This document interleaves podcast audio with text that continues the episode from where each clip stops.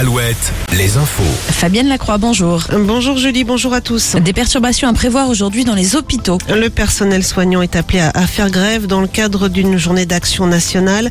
Les revendications portent notamment sur une hausse des salaires et de meilleures conditions de travail. Au Sable d'Olonne, l'accueil des urgences au sein du centre hospitalier lui doit rouvrir dans une heure.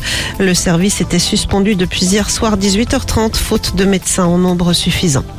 Toujours en Vendée, un accident du travail hier après-midi sur la commune de Givran. Un ouvrier qui travaillait dans une tranchée s'est retrouvé coincé sous des gravats. Il a pu être dégagé par ses collègues avant l'arrivée des secours. Le quinquagénaire gravement blessé a ensuite été transféré en hélicoptère vers le CHU de Nantes. À Châteauroux, le conducteur jugé pour avoir percuté un véhicule de gendarmerie le week-end dernier pour tenter d'échapper à un contrôle routier a été condamné hier à un an de prison ferme. Le prévenu, père de quatre enfants, avait l'habitude de rouler sans permis et sans assurance.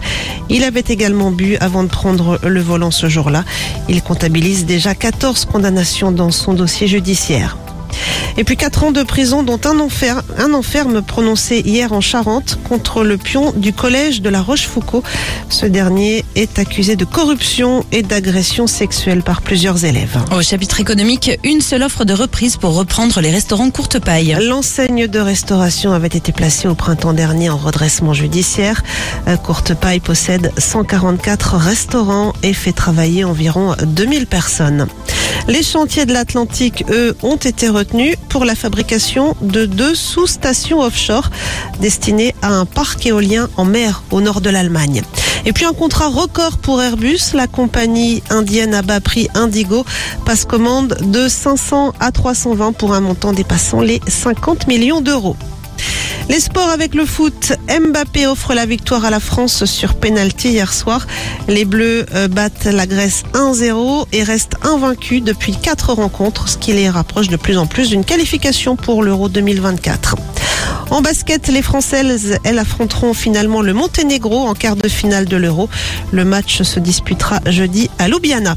Enfin, la météo, des pluies ce matin sur la côte charentaise, la Vendée, les Deux-Sèvres, le Maine-et-Loire et le centre-val de Loire.